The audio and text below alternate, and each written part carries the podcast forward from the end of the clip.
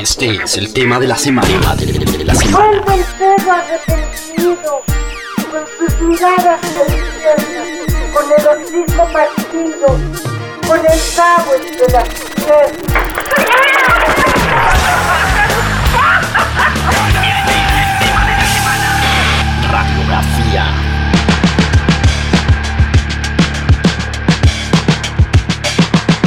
Este es el latinroll.com, lunes por la tarde, y me encuentro con una persona que tenía muchísimas ganas de conocer, sobre todo porque eh, no es que hubiera seguido su música desde hace mucho, pero su nombre me lo viene eh, mencionando muchísimos artistas eh, durante muchísimos años y para mí es un placer estar hoy sentado aquí tomándome algo con Juan Pablo Vega.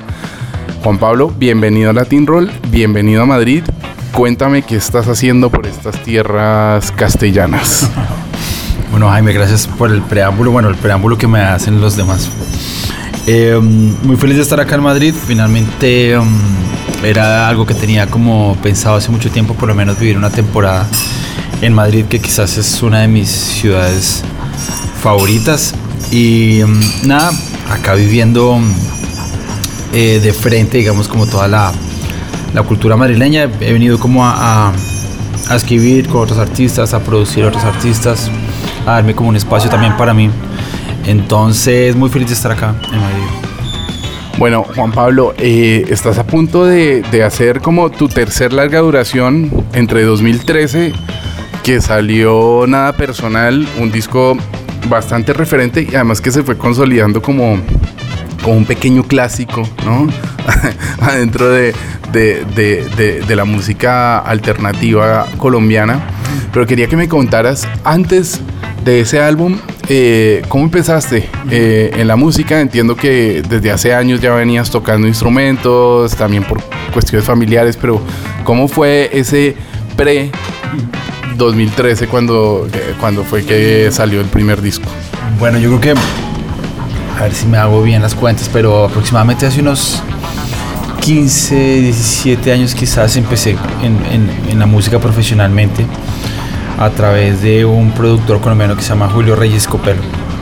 digamos, en, eh, yo estaba estudiando comunicación social en ese entonces en la Universidad de La Sabana y eh, se, me presentó, se me presentó la oportunidad de empezar a trabajar con él grabando un disco inicialmente, cosa que fue como evolucionando, fue como mutando a una relación también como, como arreglista para todos los artistas con los que he trabajado. Entonces, eh, un poco esa escuela mayamicense, por así decirlo, me la brindó Julio de trabajar con artistas de, pues, de renombre, digamos, en esos géneros hiperpop como Chayanne, Alejandro Fernández, Paulina Rubio, Marc Anthony. Entonces Julio me dio como ese VIP access como para poder entrar aprender muchísimo de él y de estos artistas justamente. Y paralelo a eso venía grabando un disco con él, un disco que, que gran parte de ese disco no salió porque digamos estábamos eh, obedeciendo digamos a la, a, la, a, la, tendencia en ese entonces que eh, era, creo que era más como baladesca y en cierto punto de ese proceso de esa producción de ese disco como que Julio y yo tuvimos una, una charla muy sincerada, como, la mayoría parte de las conversaciones que teníamos eran muy sinceras y, y muy puntuales. Y decidimos que el disco que llevábamos haciendo no era realmente lo que queríamos hacer. Estábamos de pronto como atendiendo, vuelvo y repito, como esas tendencias de, ese entonces. Y ahí fue que empezamos a, empecé yo a gestar, eh, Julio me dio como la batuta, me dijo, eh, empieza a producir usted su propio disco, y empecé a producir en Bogotá, en la casa de mi mamá, en un estudio súper chiquito. Y empecé a producir, a gestar el, nada personal. Que eso fue en el 2013, ya, ya se, empieza a, tornar un poquito clásico. Ya se van sumando los años, ya van 10 años. Y así fue que empecé, me, entre ser arreglista, producir mi primer disco. Yo me volví productor, fue por producir mi primer disco. A partir de ahí empezó mi carrera como productor. O sea que antes el trabajo que habías hecho era más como de arreglos ¿De qué tipo? ¿De cuerdas, armónicos o como a- hacia dónde iba y, y cómo ayudó eso a, que compusieras de una manera diferente? Pues yo creo que es, bien, es bien extraño, digamos, el, el- término y el oficio del arreglista. eh, ah, antes del arreglista, digamos, en los 70s, en una orquesta de salsa era más o menos la persona más importante de la alineación, era la persona que entregaba los papeles a cada uno de los que, a los que iban a tocar. En mi caso no era, no, no, no tenía tanta esa academia, sino que era una cuestión de hacer el primer approach de lo que va a ser la producción. Entonces me entregaban a mí la canción y yo empezaba tanto armónica, eh, rítmicamente a, a generar como una idea de lo que iba a ser. Y después Julio tomaba todo esto, todos esos elementos y empezaba a producir y empezaba ya a grabar, digamos, si, habría, si era el caso de grabar unas baterías, pues ya se grababa, digamos, con, con los músicos con los que trabajaba, pero yo hacía como un bosquejo, digamos, de, de lo que iba a ser esa producción. Y mm, a partir de ahí empieza, es verdad que no- yo, yo noté algo eh, hoy escuchando, mm, no digo toda tu discografía porque, eh, pero escuchando bastante de tu música, em, me di cuenta que sí, el primer disco no llega a ser de cantautor porque sí noto que hay un punto en donde hay una transformación y te metes más con el groove, eh, te metes con, con otro tipo de sonoridades. Pero claro, la evolución de eso ha sido brutal. O sea, si uno se pone a escuchar la canción que publicaste hace muy poquitos días, o me imagino que lo que va a salir dentro de nada, y incluso el, Juan Pablo Vega de 2021, eh, eh, noto como una, una capacidad brutal que no era muy habitual en Colombia en cuanto a, a los timbres, a la selección de las texturas, al trabajo de las layers, al dejar espacio para que la voz tenga su propio lugar y se acomode bien. Y, y también en cuanto a las guitarras, yo entiendo, tú eres guitarrista, ¿no? Sí, sí, sí, yo soy, yo soy guitarrista, pues ese es como si llegase a escribir una canción siempre parte de la guitarra. Pero me da la sensación que con la guitarra eh, el- el- tu aproximación es el menos es más. Como que haces el acorde, lo dejas suspendido, dejas que el acorde hable por sí solo y después lo, lo cambias, ¿no? Y eso también ayuda muchísimo porque me imagino que con, con las otras texturas de los sintes, incluso con los procesos de la guitarra, eh, eh, ayuda muchísimo. ¿Cómo? La pregunta va más en el sentido de esas herramientas que utilizabas para hacer los drafts o, esos bosquejos de, de 2012 o 2011 cuando empezaste a trabajar con Julio Reyes. eh, ¿Cómo ha evolucionado la tecnología y, y- y cómo, cómo te ha hecho mejorar eso? Porque sí noto que hoy por hoy, dentro de la paleta sonora que, con la que estás trabajando, hay, hay una evolución y un proceso de trabajo brutal. Pues yo creo que sí, aun cuando cada vez más me ubico aislado en el pasado en buscar esos timbres de antes, esos timbres de antes donde se todavía prevalece un poco como la capacidad interpretativa de las personas que están tocando humanamente un instrumento. Entonces eh, me he clavado me he clavado muchísimo como en el trabajo colectivo en estudio. Yo creo que es una de las premisas de mi trabajo, que es llamar todavía a músicos y músicas al estudio, a juntarnos, a grabar los instrumentos uno por uno, si vamos a, a disminuir en gran parte en lo que pueda, no, eh, la, toda esta onda digital. eh, ese es, ese es como un poquito de, la- de las premisas. Y así mismo como que esas voluntades se, se, suman y generan pues eh, lo- lo- lo que tú hablabas de las texturas y todo eso. Eh, entonces soy como un fiel, eh, soy fiel creyente de los procesos eh, colectivos donde el instrumento que se grabe tiene que ser el que es, ¿no? Obviamente esto se puede lograr, obviamente desde un lugar un poco privilegiado, en el sentido en que no todo el mundo tiene la capacidad de tener un Rhodes o un Wurlitzer. Yo trato de buscar ese tipo de estudios de grabación donde se pueda grabar todos los instrumentos tal y como están, el, el hardware, ¿no? Eh, entonces yo creo que de acá, ya, desde que comencé con Julio, me acuerdo que sí era un trabajo enteramente digital, ¿no? Como de, de trabajar eh, de grabar las guitarras por líneas eléctricas y, eh, y de todo este cuento. Y a medida que va pasando el tiempo me complico más en el sentido, com- me complico para lograr el tono que quiero, ¿no? Grabando todo de la manera pues más, más fidedigna. Y, um, y yo creo que ese finalmente es el sonido que, que- que- va reconociendo un poco la gente, ¿no? Eh, me apasiona, finalmente, me apasiona irme a un estudio de grabación y grabar. O grabar eh, con, con- si, si estamos hablando de efectos, de un delay, de una reverberación, ir a la reverberación análoga, ir al delay análogo de cinta. Ese es el tipo como de búsqueda que cada vez me, me afianzo más, un poco más para ese lado. Pero también hay como después envolventes digitales o eh, llegas a un punto en el que también haces un último pase y un último filtro para, pa- pa- para actualizar un poco. No, no quiero decir que, no sé, hoy por hoy lo hablaba con Diego Tuñón de Babasónicos y con, con muchos artistas con los que he hablado últimamente y es que ese, ese sonido de, de, de la batería con muchísimo espacio digital, el que suena como hasta lejísimos. Em, no sé, a mí se me asemeja mucho a, a lo que pasaba también en los 80 con, con, con la reverb que le metían a, a lo- a la, a la- a la caja de la batería, al snare, ¿no?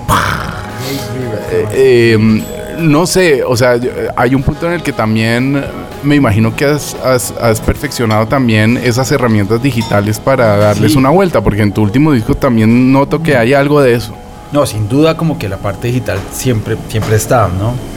Sino que digamos en gran parte trato de equilibrar un poquito la balanza, ¿no? De, de, claro, jugar con lo que está, tampoco ser como tan, eh, ¿cómo decir la palabra? Como, no, no, no tapar el sol con un dedo. Estamos en medio de una era digital donde hay una cantidad de herramientas muy buenas digitales, sino que hacer un poquito el contrapeso de qué chévere poder grabar una guitarra eh, de verdad y de pronto procesarla con y utilizar estas, estas otras cuestiones digitales, ¿no? Ah, es como de un toma y dame, pero sin irme, sin irme a los abs- absolutos, ¿no? Hoy por hoy, mucha de la música que se hace, se hace es dragueando ah, círculos armónicos y, y, y replicándolos y, y repitiéndolos y repitiéndolos. Me gusta es también como dar trabajo en cierta parte, en decirle a un pianista, vaya, inventémonos acá algo nuevo, a ver qué, qué sale. Entonces, eh, es un poquito de, de- de las dos cosas, ¿no? no nunca hay que ser absolutos. Y hablando de las canciones en sí mismo, eh, eh, claro, no- noto algo muy único en la forma en la que tienes de componer. También el, el matiz que tiene tu voz a la hora de cantar, que también ha ido como evolucionando, incluso yendo hacia un... mm, mejorando muchísimo.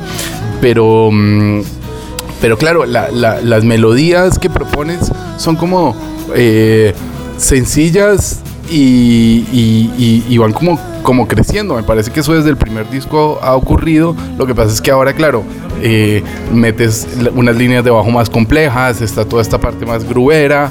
Eh, de hecho, el otro día, eh, hablando con, con Daniel y con Juan Galeano de Diamante Eléctrico, hablábamos un poco de, de- de cómo evolucionó el diamante y me parece que hay similitudes también dentro de la dentro de la estructura de composición de ellos y lo que tú estás proponiendo hoy hoy por hoy. Eh, no sé cómo lo ves no sé cómo, cómo es tu forma de, de- de- de hacer las canciones y si esa primera idea que tenías en la cabeza termina llegando a- a- al final o cambia demasiado.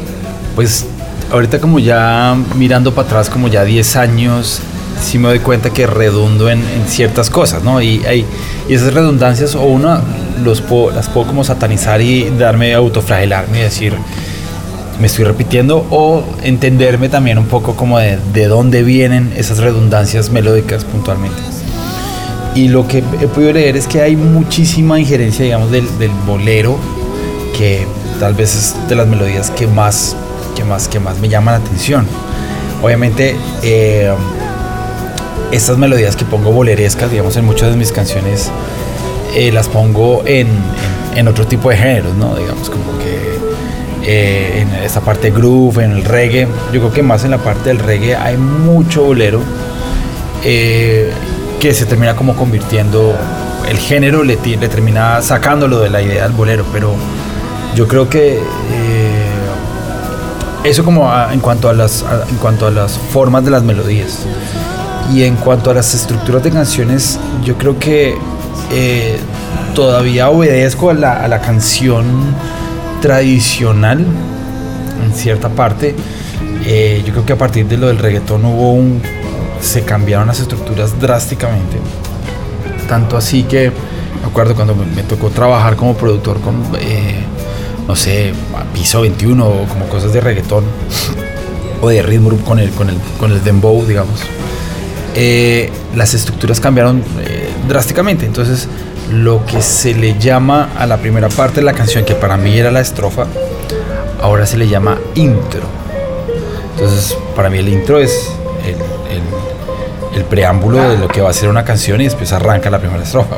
Lo hablaba con Twitty González y, decía Twitty, lo, lo- llegamos a la conclusión entre los dos, casi no hay ni una sola canción de Gustavo Cerati que no tuviera más de un minuto de intro, pero era una intro de verdad, Sí, sí, ¿no? sí, tan, claro. tan, tan, tan, tan, tan, tan, Claro, tan, claro. ¿sabes? Y, y pasaban cosas y después entraba la estrofa. Probablemente Crimen es la única que no. Eh, pero, pero es verdad que con el reggaetón esto cambió, entonces ahora tienes a- eh, en que en Despacito tienes eh, coro 1, coro 2, coro 3. Claro, sí, ellos, ellos lo llaman de, de diferentes, o sea, está lo que llaman el coro, después viene, después de ese primer coro, para mí iría una tercera estrofa, Eh, pero no, acá se llama como el chanteo. El chanteo muy poco tiene que ver con la primera estrofa, siempre digamos... Pero al final es como un hook, rehook. Es un hook, sí, sí, eso sí estamos totalmente de acuerdo, como que es un hook tras hook. Después hay una cosa que le llaman el chicle, que es probablemente como otro hook. En- y desapareció eh, para siempre el, el- el bridge. Hace poco veía una entrevista de, de Sting que el tipo decía, ya no existen las... El bridge, el bridge era como, eh, si estoy hablando de una, de un, de una ruptura amorosa, en el bridge viene esa parte donde, donde el personaje dice como, pero estoy seguro que saldrá adelante y, o sea, como que hay una especie como de clímax donde eh, el bridge le permitía a uno como desenredar un poquito lo que estaba pasando para dar después a un tercer coro, ¿no? O a veces en los 90 era muy usual como modular la canción medio tono y todo. Leyendo una play. Sí, y todo esto, bueno, en gran parte, muchos cantantes lo hacían como también para esa opulencia de los cantantes de puedo subir un tono más y Sí. no hay ningún problema. Y eso desapareció por completo. Y ya no hablemos de, de- y ni hablemos de los solos de guitarra. Así que es, detesto eso, o sea, digo, eh, qué, lindo que eran los solos, o sea, yo soy un gran seguidor de toda la vida de Guns N' Roses, creo que fue probablemente las bandas que más he escuchado. Y en los en, Guns N' Roses los solos de Slash son tan importantes como las melodías de la estrofa que cante Axel. Y en November Rain creo que hay tres solos, si no estoy mal, de guitarra. Y, en eso giraba eh, mi, mi fascinación por Guns N' Roses. O sea, no- me encantaba la parte cantada, pero siempre estaba esperando las melodías tan universales y tan grandilocuentes que se inventaba este tipo, weón. Y eso desapareció. Eh, muchos de los rumores que dice la gente es que se perdió por el déficit de atención.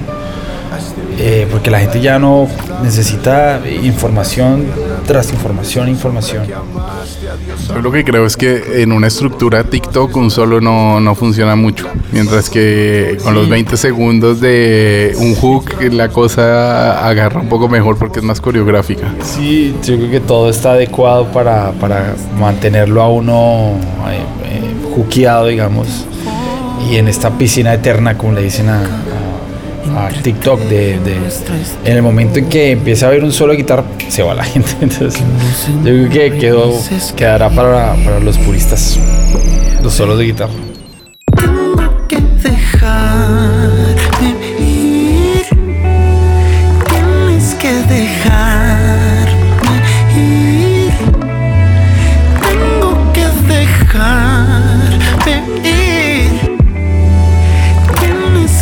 Dejarme ir.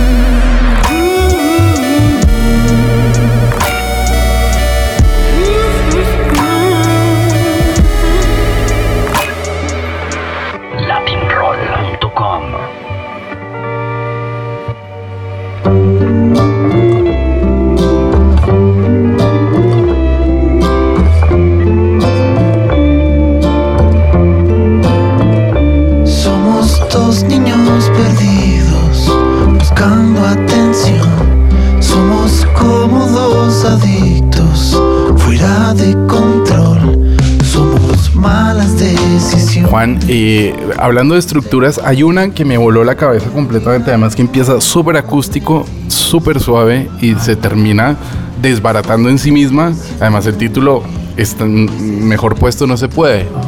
Hablemos de Se jodió todo. Probablemente mi canción favorita eh, de- de- de- de lo que escuché, de lo que he escuchado últimamente tuyo. Eh, eso, estructuralmente la melodía también cambia. Hay como una especie de un hook que hasta lo silbas y después eso se transforma hasta una desintegración absoluta. Sí, probablemente es como la canción que hice para descansar de, de, de- de esto justamente que estamos hablando ahorita, de las redundancias, ¿no? Como, eh, o por lo menos es un pajazo mental que, que, que pi- pienso que Joderlo Todo es una canción que descansé un poco de, de lo que venía haciendo. Y fue como decirme a mí mismo como no haga más lo que viene haciendo y des el gusto de hacer algo que no haya hecho antes, ¿no? Eh, sin embargo, hoy la oigo y, escucho las mismas redundancias que están dando ahorita. Es- Es un tiro al aire igualmente.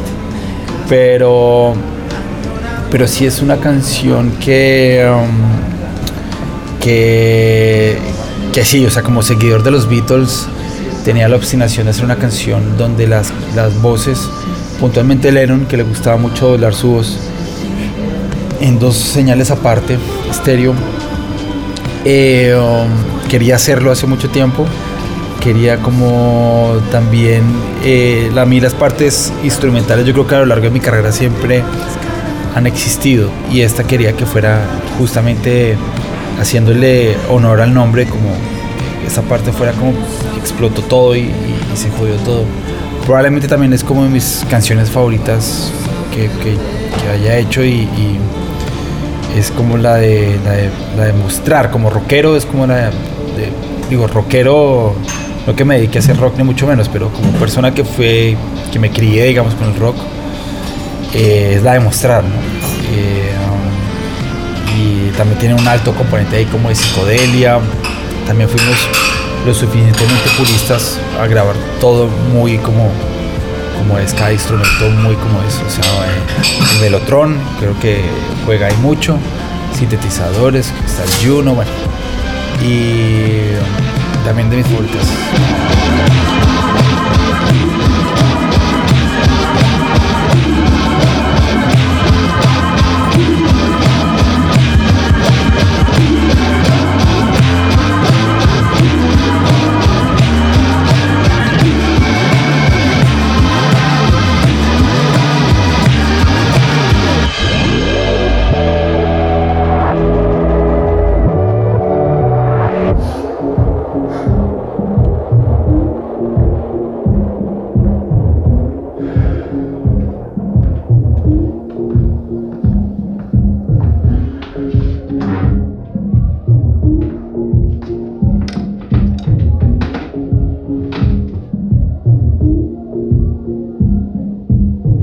Hay una, hay otra que me, me encantó y además lo mencionaste hace un rato el dembow, pero tu aproximación al dembow, el solo piano, eh, me voló la cabeza. Digo, hostia, eh, yo me esperaba otra cosa, sobre todo por ver cosas de las colaboraciones que has hecho, incluso como cierra el disco, que probablemente sea la canción o el track más reggaetón que puedes llegar a tener, ¿no? Porque lo otro eh, sí que está más cercano a- al reggae, al groove. Hay alguna que está, me recuerda mucho a, a- a los amigos invisibles que tanto extrañamos de, de- del New Sound of de Venezuela en Gozadera y tal.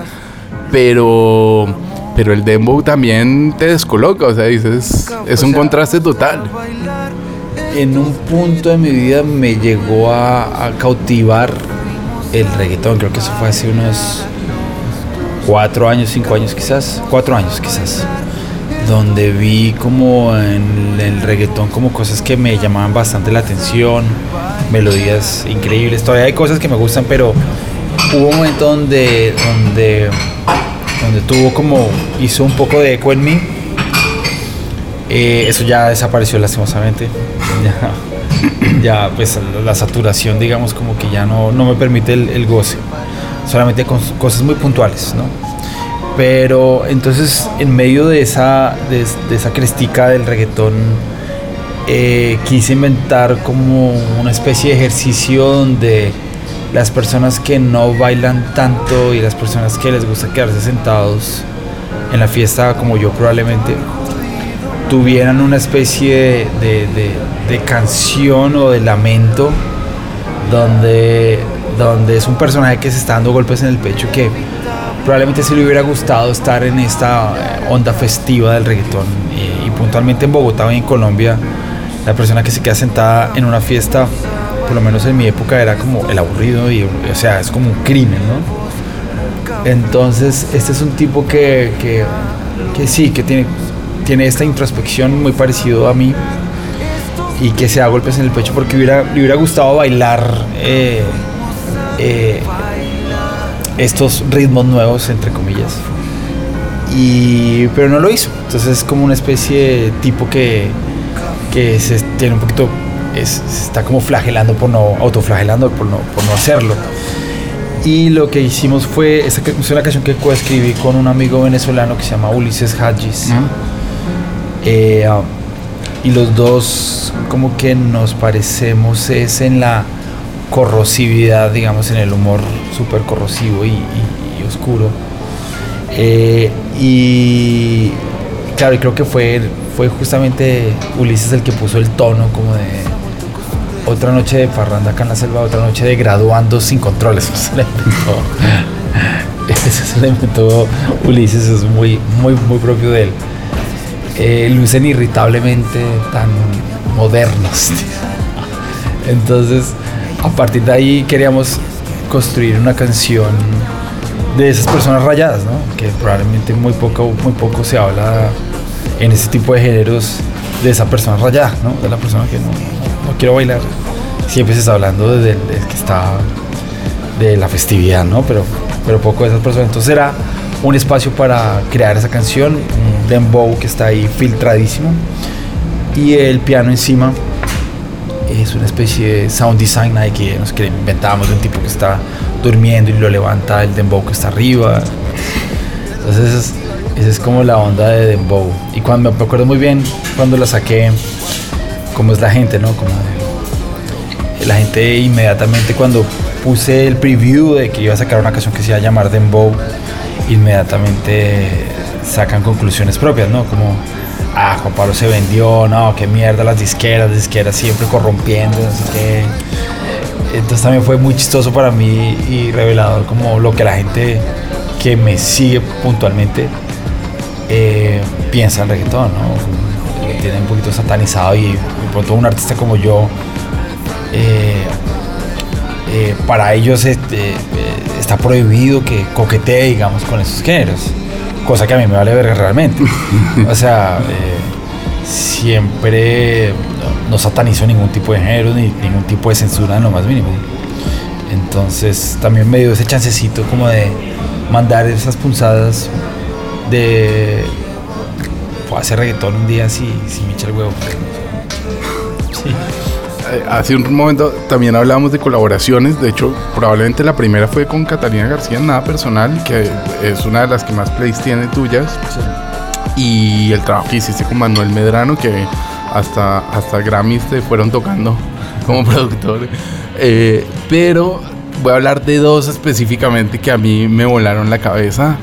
Una es En el Mar, con Hola Bill, bandota, los estuve viendo en Vime Bogotá que me invitaron y, y me pareció increíble. Y la otra es con los Felas, la bomba debajo de la mesa. Cuando aparece Juan Pablo Vega es como que la bomba explota. No, de- se lo- le decía eso a, a, a- a Paneso y no sé si a Nico también.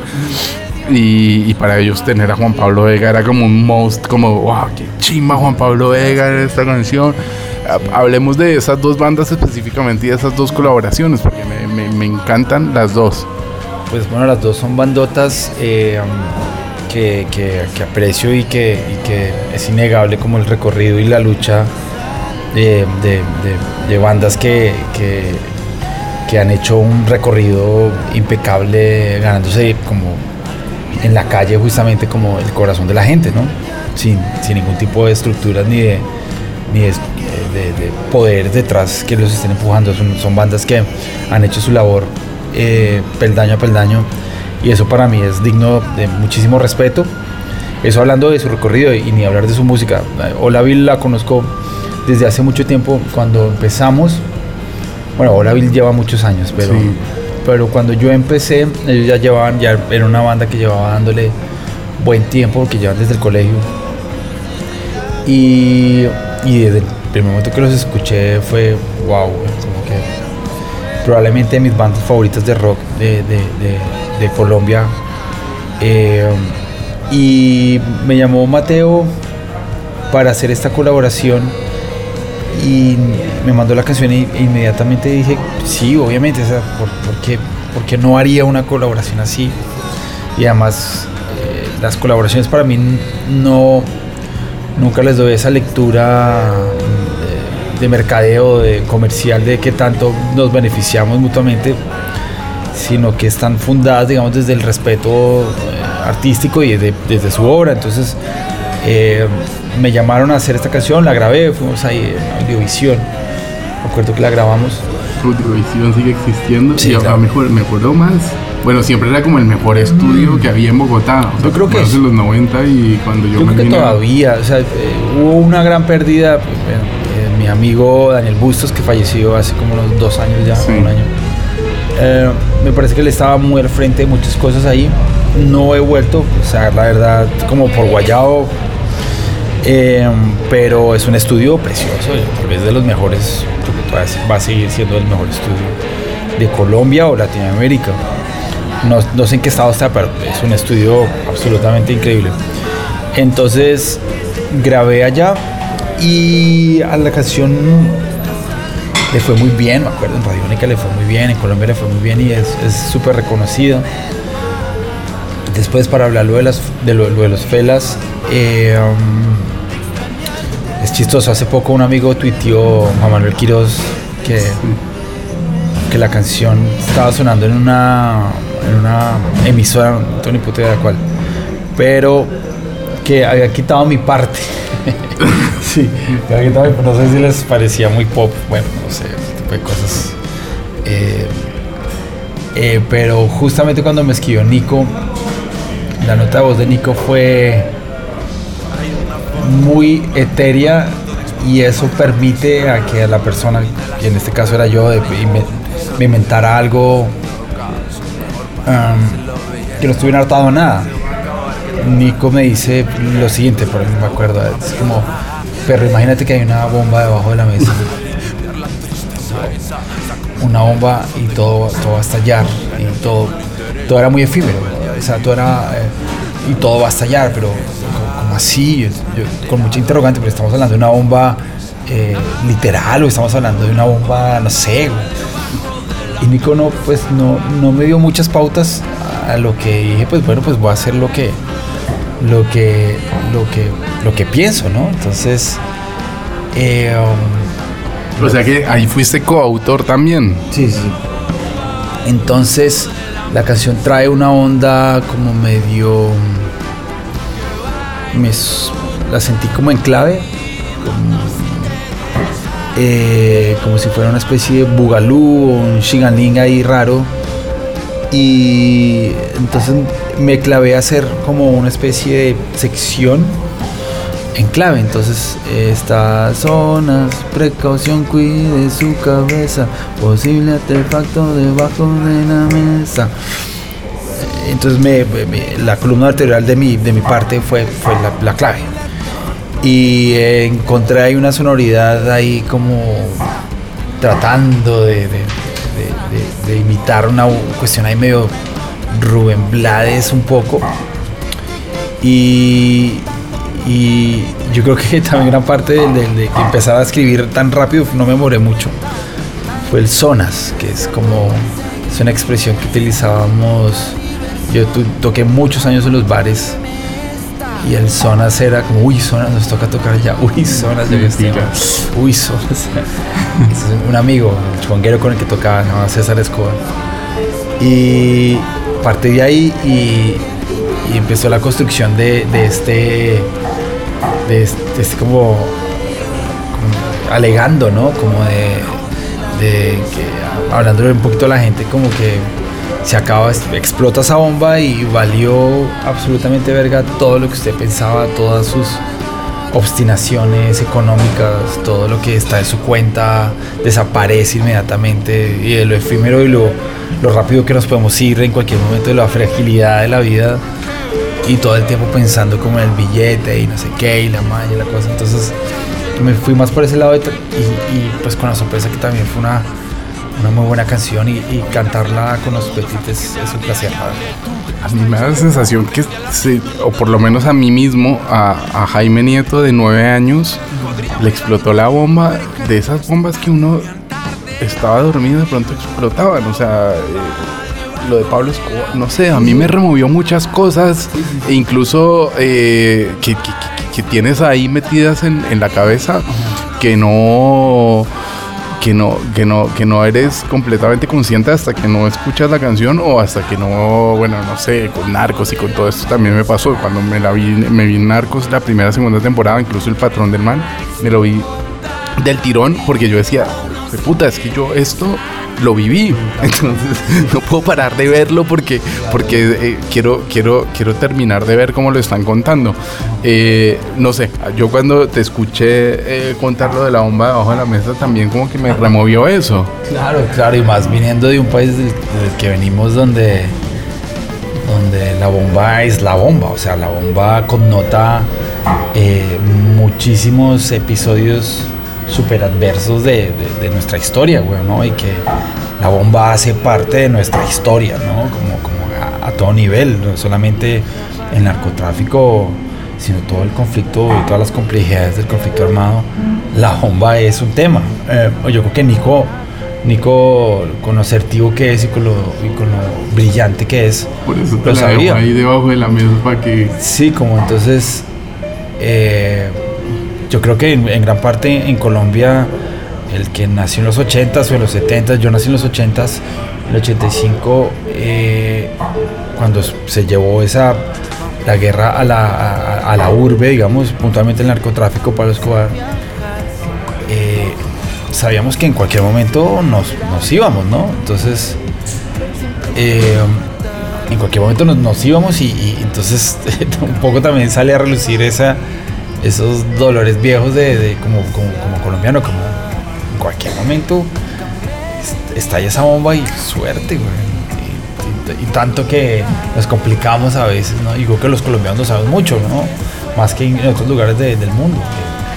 La vida es muy preciada eh, en un país donde, donde muy poco se respeta. Antes de terminar, eh, quería preguntarte dos cosas. Em, la, la primera es, em, bueno, ahora eh, vienes a tocar a Madrid, vienes solo, vienes con banda, Barcelona también, ¿qué vas a hacer? Y luego tienes un Julio Mario Santo Domingo y el lanzamiento del disco. ¿Cómo es, cómo va a ser todo eso? Pues bueno, voy a tocar eh, en Madrid, en el, en el Café Berlín, lugar hiper emblemático acá, yo creo que ya de Madrid. Eh, es una presentación, presentación acústica. Eh, digamos que el acústico para mí es, es como si fuera otro concierto, es como si fuera, como si fuera otro artista, ¿no? En el sentido en que eh, cambio muchísimo las canciones. Yo creo que en mi origen como chisguero, como que, to- que tocó tantos años en, en los bares, la facilidad de la guitarra y voz, digamos, como que siempre está ahí latente y a la deconstrucción de las canciones. ¿no? Entonces, siempre los acústicos traen como ese repentizaje de querer cambiar, eh, tanto armónica, melódicamente. Entonces, eh, siempre es como, como siempre me parece chévere que la gente vaya a ver y además el, el storytelling de, de cada de las canciones, que eso lo permite ese acústico. Entonces sería el 23 de noviembre ahí en Café Berlín y el 25 en Café Marula ahí en, en Barcelona. Y después regreso a Colombia el 6 de diciembre y tengo el Julio Mario que es el 15 eh, para presentar, eh, bueno, cerrar el año digamos. Es un concierto... eh, Bueno, después de esta parada para mear, que la editaré, pero hay que decirlo en la entrevista, eh, em, cómo va a ser lo del Julio Mario. Entonces, ¿ahí vas a estrenar el disco o todavía va a faltar un poquito? ¿Cómo va a ser eso? Es como el disco de cierre de, de, um, del año, digamos. Va a ser como con un formato interesante porque es una especie de orquesta. Em, un poquito obedeciendo a la línea editorial que llevan los videos, que es como una especie como de divo setentero, ochentero, eh, de smoking y como, como, como un crooner. Entonces, eh, se llama Noche de Gala con Juan Pablo Vega en el Julio Mario Santo Domingo. Entonces, eh, es también retomar muchísimos arreglos que teníamos antes de con los braces del nada personal eh, de las cosas que están por salir y hay como una, una especie de sección bolerística, digamos, haciéndole, haciéndole como honor a, toda esta extracción de, de, melodías de boleros que he hecho durante toda mi carrera. Entonces van a haber muchas adaptaciones de canciones al bolero. Eh, entonces va a estar, va bien bonito. Y como para cerrar el círculo, al principio de la entrevista te decía, mucha gente me habla de Juan Pablo Vega como el mejor productor que tiene Colombia, un compositor de canciones increíbles.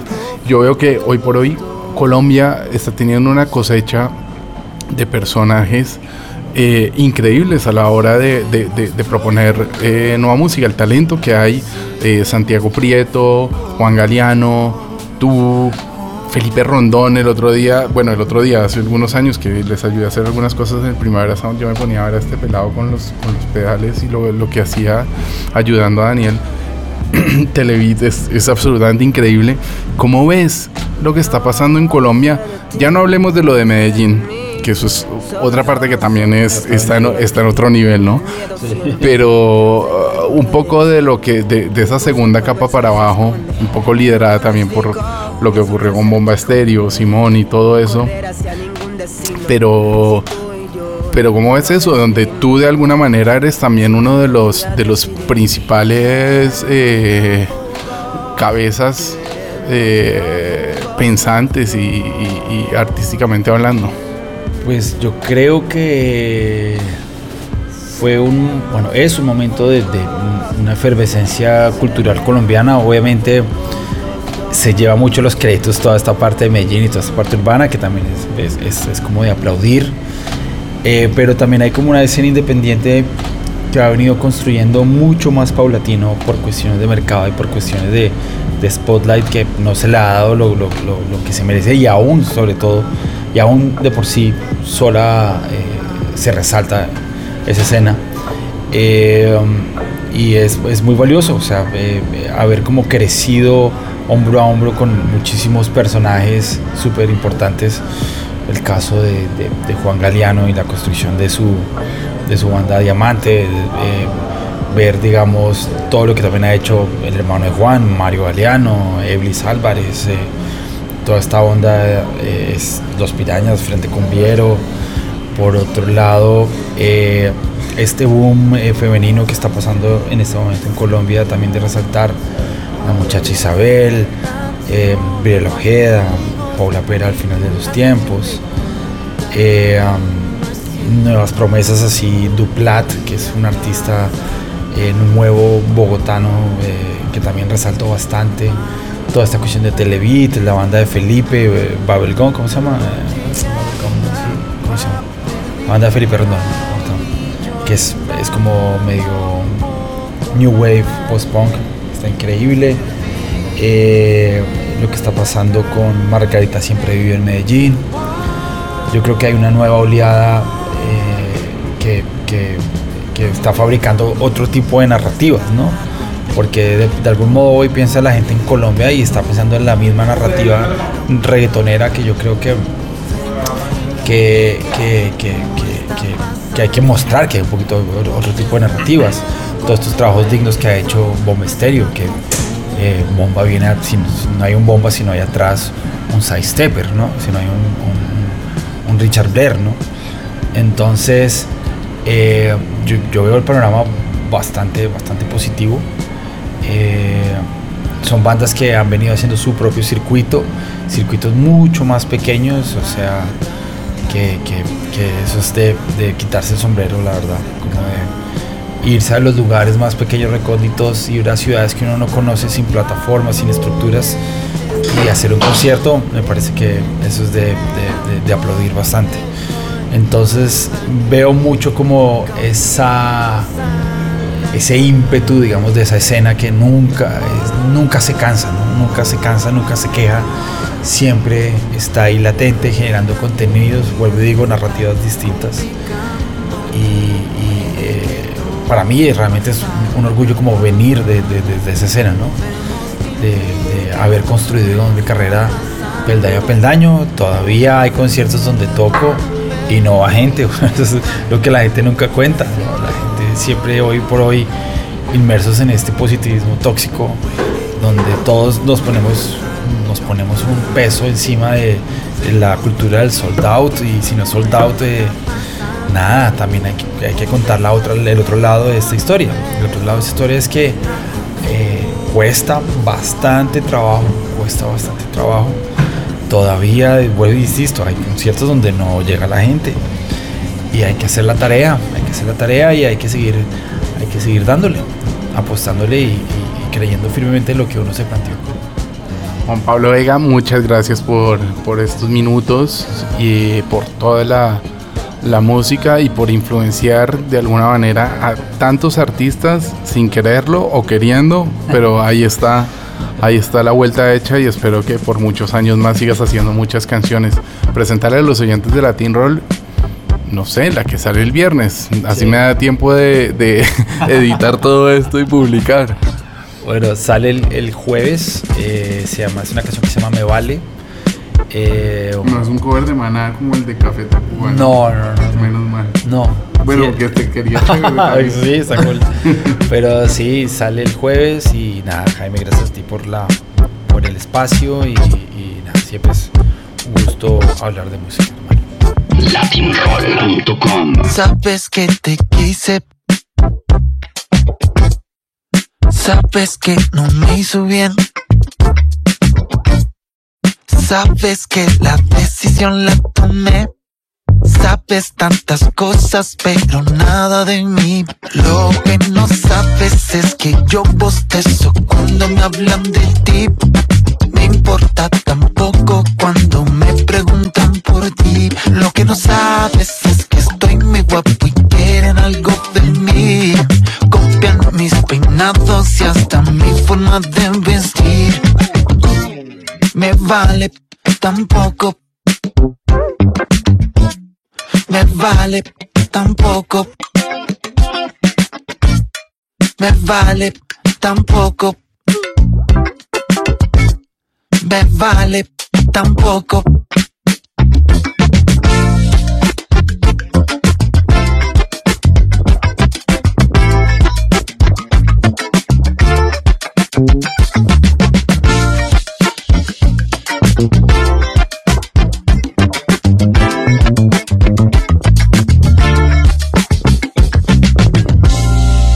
Sabes que yo no la pasé tan bien.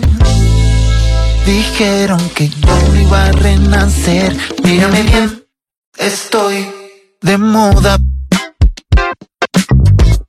Ya no me jodas. Lo que no sabes es que yo bostezo cuando me hablan de ti.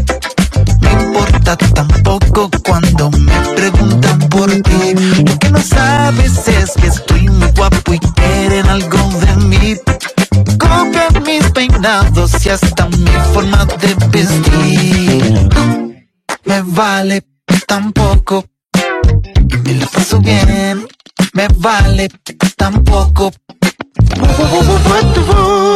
Me vale tampoco.